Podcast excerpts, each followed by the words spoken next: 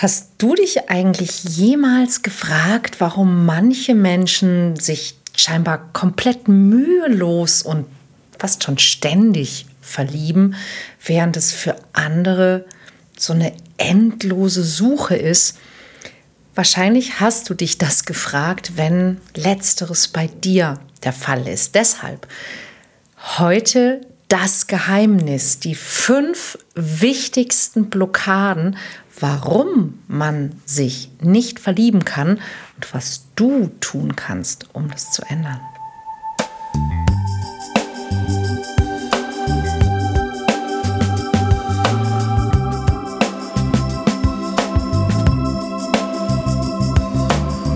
Mission Liebe.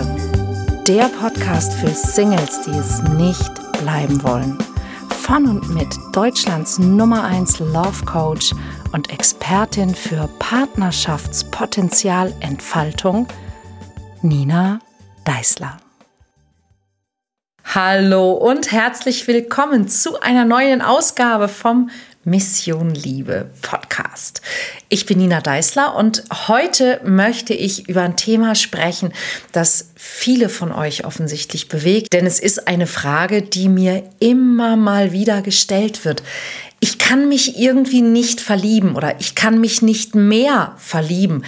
Ich wünsche mir einen Partner, aber wie kann ich mich denn überhaupt wieder mal irgendwie in jemanden verlieben und warum tue ich das nicht?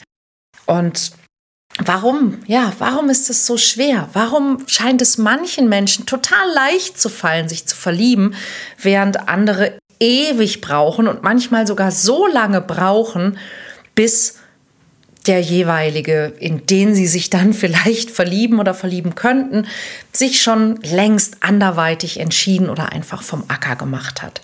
Was kann man tun, um diese Blockade zu lösen? Nun, das Erste ist, Erstmal müssen wir die Blockade finden. Und es gibt so fünf sehr, sehr typische Dinge, die mir in den 25 Jahren Tätigkeit als Dating Coach, als Coach für Menschen auf Partnersuche immer wieder begegnet sind, wenn es darum ging, warum sich jemand nur schwer verliebt. Und das sind die Einblicke, die ich dir heute geben möchte.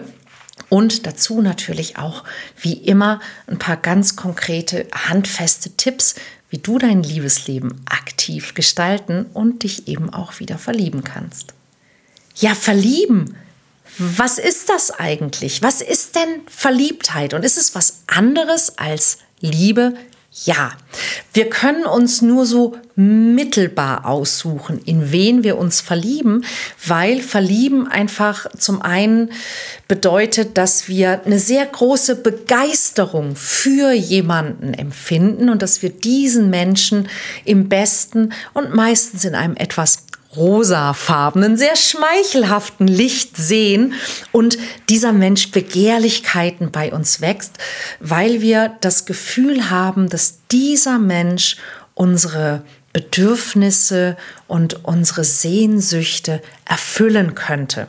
Und nur mittelbar beeinflussen können wir das, weil das, was uns also triggert, was sind denn unsere Sehnsüchte, was sind denn unsere Bedürfnisse und was glauben wir, dass wir brauchen, ja, damit das erfüllt werden kann. Da sind viele dieser Dinge sind uns tatsächlich nicht bewusst. Die sind in unserem Unbewussten gespeichert. Das hat mit ganz, ganz vielen Komponenten zu tun, die wir eben gar nicht alle kennen können. Ich habe ähm, eine Folge hier auch gemacht im Podcast, wo es um die Chemie der Anziehung und der Liebe geht, wo ich so ein paar Dinge darüber erzähle, warum wir uns denn verlieben und was uns alles beeinflusst. Und es ist also ein, eine, ein, eine Riesenfülle von Dingen, die dafür sorgt. Aber ähm, man kann zusammenfassen, Verliebtheit entsteht, wenn wir uns sehr für jemanden begeistern können.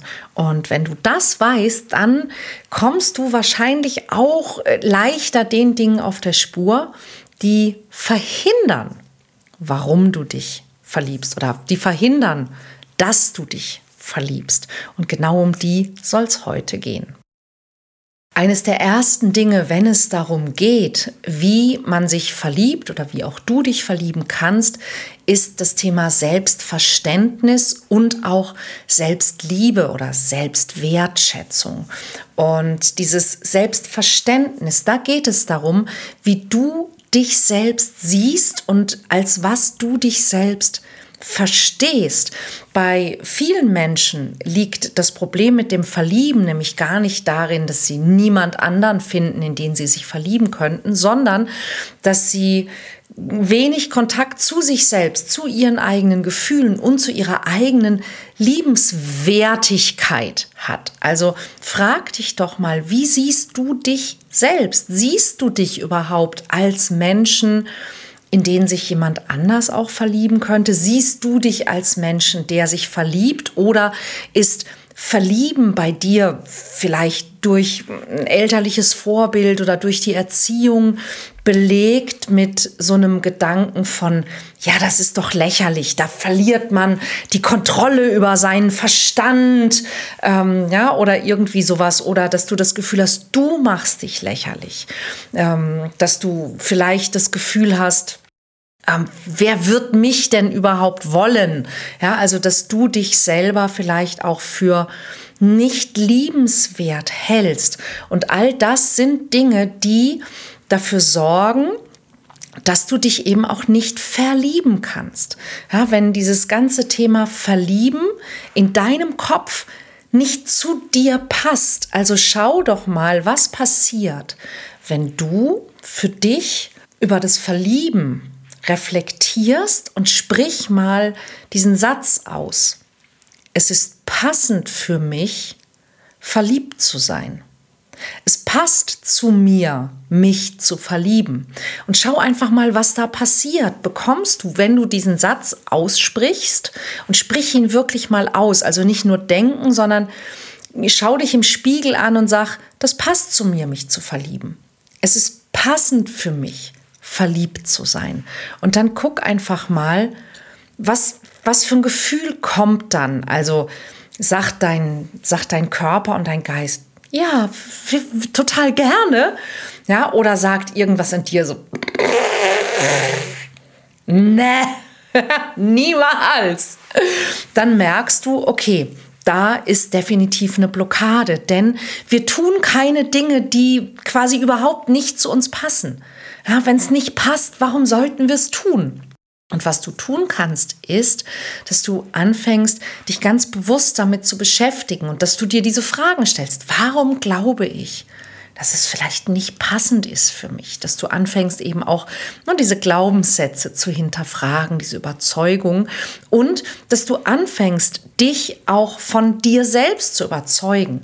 Nimm dir ein kleines Notizbuch und fang an, jeden Tag zwei, drei Dinge aufzuschreiben, die an dir gut sind. Und wenn dir nicht gleich was einfällt, dann fang an, zwei oder drei Dinge aufzuschreiben, die gar nicht so schlecht sind an dir.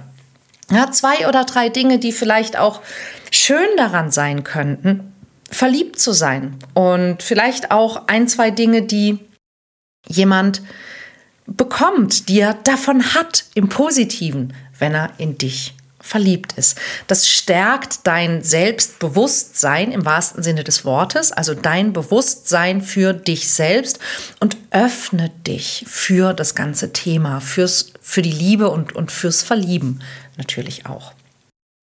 Der zweite Punkt, der mir ganz, ganz häufig begegnet, wenn Menschen sagen, ich kann mich nicht mehr verlieben, ist das Thema vergangene Beziehung.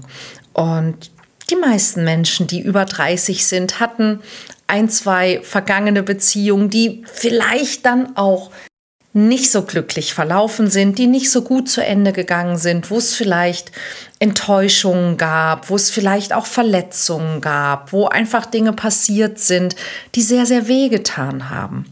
Und wir tragen ganz oft unbewusst noch diese Altlasten mit uns herum. Und es können ganz unterschiedliche Dinge sein. Manchmal ist das Trauer. Ich kann mich an einen Fall von einer Klientin erinnern, die sich nicht mehr verlieben konnte. Und der Grund war, dass sie ihren Partner, in den sie wirklich sehr verliebt war und den sie sehr geliebt hat, dass sie den gehen ließ, weil er Heimweh hatte nach seinem Heimatland. Und sie wollte nicht mit dorthin gehen. Sie konnte sich auch beruflich nicht von Deutschland lösen. Und sie hat sich von diesem Mann getrennt, damit er über seinen Kummer hinwegkommt und zurück in seine Heimat geht und eben dort glücklicher sein kann ohne sie.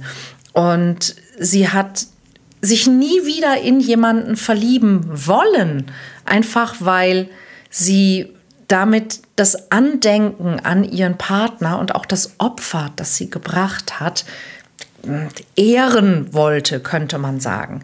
Ja, und sie war immer noch einfach in der, in der Trauer um diese Beziehung. Und solange du dein, dein Herz mit Trauer besetzt hast, wirst du es sehr, sehr schwierig nur für jemanden anderen und für die Freude des Verliebens öffnen können.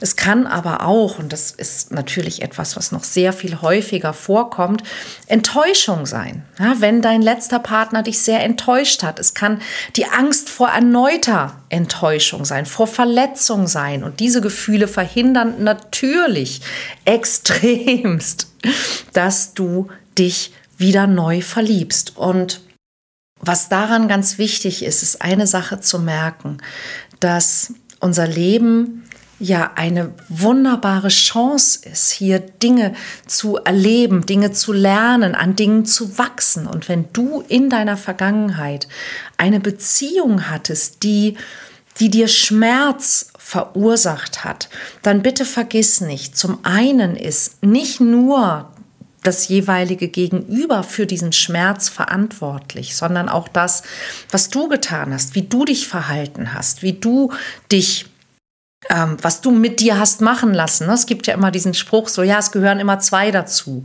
Ne? Und in dem Fall auch manchmal gibt es einen, der macht und einen, der es vielleicht viel zu lange mit sich machen lässt. Und auch ich habe in meinen jungen Jahren die ein oder andere Beziehung gehabt, die man heute doch durchaus als toxisch bezeichnen könnte, ähm, noch bevor es diese Bezeichnung gab. Und was ich wirklich gemerkt habe, war, dass wenn eine Beziehung sich nicht so entwickelt, wie man sich das erhofft hat, wenn der Partner, mit dem man in dieser Beziehung ist, sich herausstellt, ja, dass er nicht so ist, wie man gedacht hat, dass er wäre, dann tut es immer weh.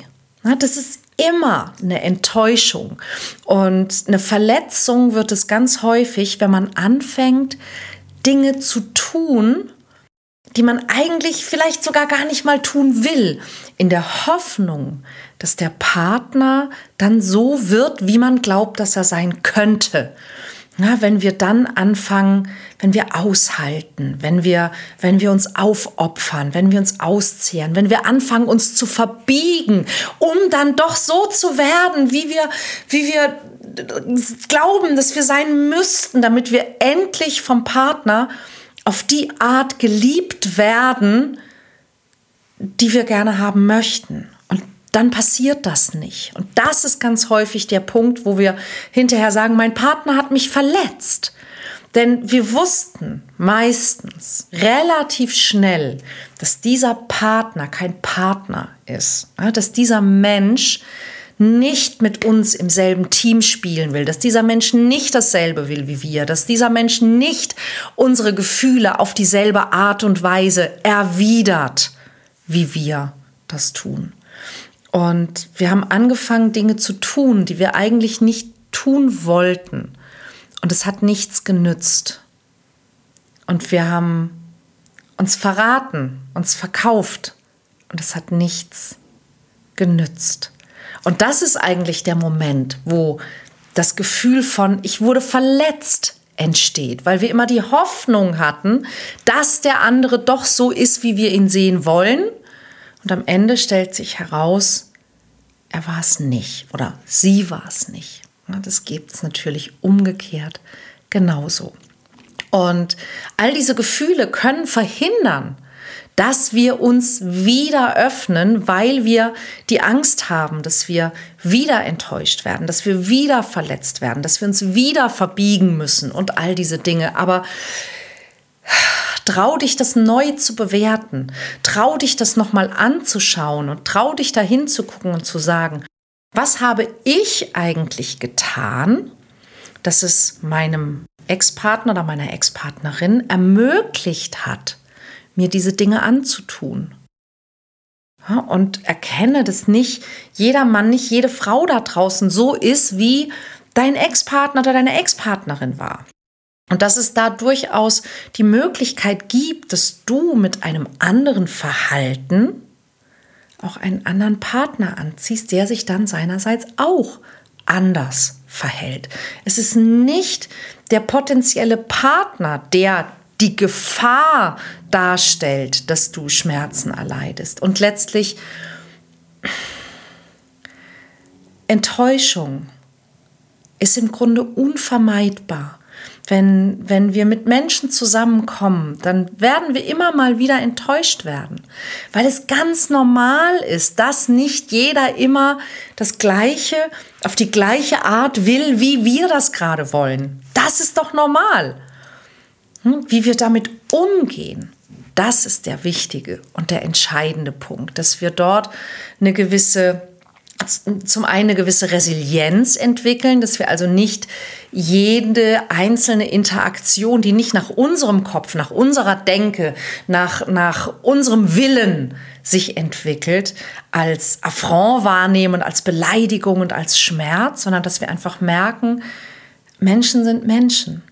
Ja, und manchmal haben wir Menschen vielleicht auch eine ungeschickte Art, unsere Liebe zu zeigen, eine ungeschickte Art, unsere Bedürfnisse zu äußern oder wir haben es vergessen. Wir haben vergessen, dass wir vielleicht sagen sollten, was wir gerne haben möchten. Und ich glaube, das trifft auch viele von uns, gerade wir Frauen, wir sind immer noch leider so schlecht darin zu sagen, was wir uns wirklich wünschen. Aber wir sind immer noch total gut darin, sehr enttäuscht zu sein, wenn unsere Bedürfnisse nicht berücksichtigt werden. Nur damit das überhaupt passieren kann, muss man natürlich deine Bedürfnisse kennen.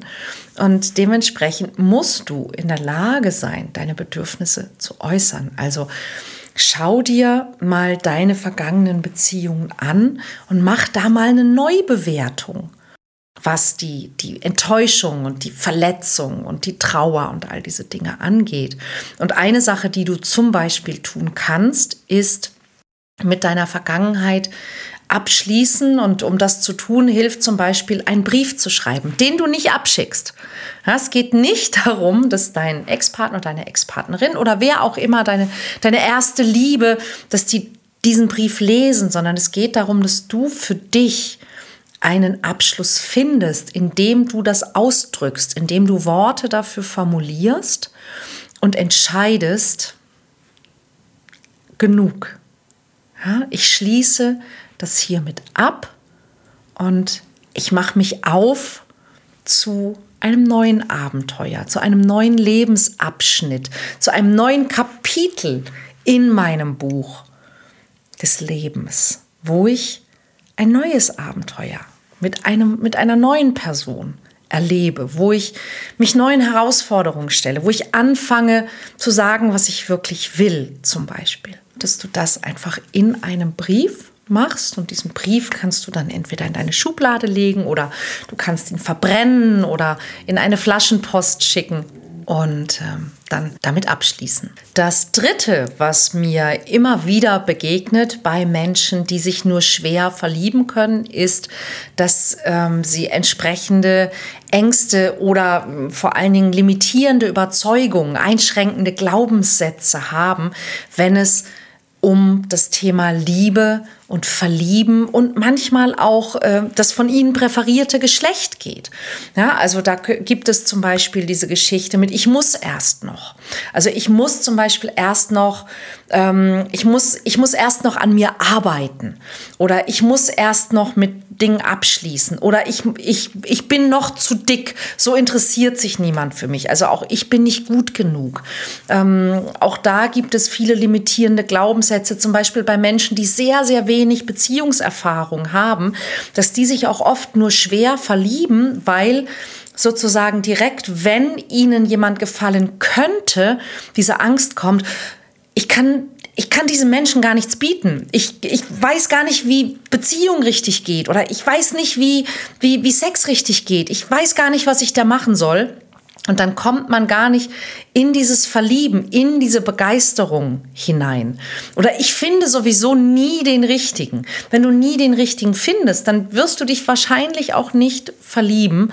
Und was es auch immer wieder gibt, ist manchmal auch eben durch die Enttäuschung der Vergangenheit, manchmal aber auch, weil das entsprechende Elternteil so war, sind äh, negative Vorurteile, Männern oder eben Frauen gegenüber. Ja, also ja, die Männer wollen doch sowieso nur, ja, Männer wollen sowieso nur das eine. Frauen sind hypergam. Und das ist dann immer der Grund, warum derjenige keine, keinen Partner oder keine Partnerin findet, weil Frauen immer nach dem, nach dem nächst besseren Mann streben und weil die 5% der bestaussehendsten, reichsten, größten, tollsten Männer alle Frauen abgreifen und versauen. Nein, das ist es nicht. Eine Frau ist tatsächlich lieber allein, als sich auf einen Partner einzulassen, der sie nicht sieht, der ihr nicht zuhört, der nur mit ihr zusammen sein will zu seinen Vorteilen und der sie eigentlich gar nicht mag. Und wenn du Männer oder Frauen eigentlich gar nicht magst, dann lass sie doch in Ruhe. Das ist okay. Ja, wenn du eine Frau bist, die Männer eigentlich gar nicht mag, ja, weil du dich davon überzeugt hast, dass Männer dumm sind, arrogant sind, dass sie sowieso nur Sex keine Ahnung. Ja, was immer es ist, was in deiner Welt passiert. Wenn du das Gefühl hast, Männer sind sowieso, dann lass sie doch in Ruhe. Dann sei entweder mit einer Frau zusammen, ja, wenn Frauen die besseren Menschen sind, sei mit einer Frau zusammen. Oder hol dir einen Hund oder eine Katze das ist okay. Aber du wirst dich nur sehr, sehr schwer in jemanden verlieben können, wenn du die anderen grundsätzlich nicht magst. Also reflektiere mal, warum du so denkst, was dir das bringt, was der Vorteil davon ist, das zu denken und, und triff einfach eine Entscheidung. Vielleicht Vielleicht verliebst du dich nicht mehr, weil du denkst, dass die alle doof sind. Und das ist okay. Du kannst dabei bleiben. Aber wenn du dich verlieben möchtest, dann müsstest du deine Meinung dazu ändern. Denn das große Geheimnis lautet, Frauen mögen Männer, die Frauen mögen. Und wenn du keine Frauen magst, wirst du schlechte Karten haben. Männer mögen Frauen, die Männer mögen. Und wenn du keine Männer magst, dann wirst du schlechte Karten haben. So einfach könnte das sein. Denn Verliebtheit ist, sich für jemanden begeistern zu können. Die vierte Blockade, die ich sehr häufig erlebe, die, in der geht es so um dieses Thema soziale Interaktion und Flirt. Es gibt Menschen, die sich nur schwer verlieben können, weil sie sehr starke Hemmungen haben, wenn es darum geht, sich zu zeigen, sich mit anderen zu verbinden, sich kennenlernen zu lassen und auch den anderen kennenzulernen. Ja, denn wenn ich neue Menschen kennenlerne, dann braucht es auch so ein, so ein gewisses Maß an, an Enthusiasmus und an Begeisterungsfähigkeit, um eben nicht nur die Energie zu haben, dass man sich besser kennenlernt, sondern einfach auch, um mein Gegenüber ähm, aus der Reserve zu locken. Und ganz viele Menschen sind vielleicht auch aus Misstrauen, weil sie schlechte Erfahrungen in der Vergangenheit gemacht haben, die, die, die haben diesen Plan, dass sie den anderen erstmal beobachten wollen, dass sie erstmal gucken wollen. Also sie wünschen sich eigentlich, dass ihr Gegenüber ganz viel tut, um das Misstrauen, das sie haben, die Hemmungen und die Ängste, die sie haben, zu überwinden. Aber warum soll jemand, der dich nicht kennt, das tun? Warum soll er das wollen? Wenn es da draußen vielleicht Menschen gibt, die ihm viel offener und viel, viel freudiger und freundlicher begegnen, als du es tust. Wenn du verschlossen bist, kannst du nicht erwarten, dass jemand anders sich dir öffnet. Und wenn beide verschlossen bleiben, dann verlieren sie früher oder später auf ganz natürliche Weise das Interesse aneinander. Und ganz viele Menschen haben auch verlernt zu flirten, ja, weil es ja nicht zwangsläufig nötig ist. Ja, man, kann, man kann auch ohne dass man Menschen ein gutes Gefühl vermittelt, da draußen existieren. Und das ist es übrigens tatsächlich, was Flirten für mich bedeutet. Flirten bedeutet, ich bin in der Lage, jemand anderem da draußen auf eine spielerische Art ein gutes Gefühl zu vermitteln. Das kann durch eine Geste, durch ein Lächeln, durch einen Gesichtsausdruck sein. Das kann aber auch durch ein Wort, durch einen Satz, durch eine Frage, durch ein Kompliment, durch ein Lob sein. Es kann durch eine kleine belanglose Unterhaltung sein. Wenn ich, wenn ich Menschen nicht freundlich begegne, weil ich es einfach nicht muss, äh, ja, dann wird es relativ schwierig, diese Atmosphäre zu gestalten, in der man sich verlieben könnte. Ja, und um dich daran sozusagen wieder zu gewöhnen, wäre es tatsächlich hilfreich, wenn du ein bisschen offener bist und anderen Menschen auf natürliche Weise flirtig, freundlich, aufgeschlossen begegnest, wenn du an sozialen Aktivitäten teilnimmst, die dich interessieren. Das kann ja alles Mögliche sein, Kochkurs, eine Lesung, Sportverein, was auch immer, wo du ungezwungen neue Menschen kennenlernen kannst und im Hinterkopf die Aufgabe hast, oder die, die Mission hast, diesen Menschen gute Gefühle zu vermitteln. Ja, wie schaffst du das, dass du Menschen gute Gefühle vermittelst? Und ich gebe dir einen, einen kleinen Tipp, eine Sache, die du machen kannst, die ich regelmäßig mache, die auch mega gut fürs Karma ist, wenn du das nächste Mal im Supermarkt einkaufen gehst und du siehst die Kassiererin oder den Kassierer an der Kasse, dann bitte sei ganz besonders nett zu diesem Menschen. Nimm dir vor, dass du diesen Menschen, der da an der Kasse sitzt, wirklich siehst, dass du freundlich bist und dass du vielleicht sogar diesem Menschen ein Lächeln entlockst.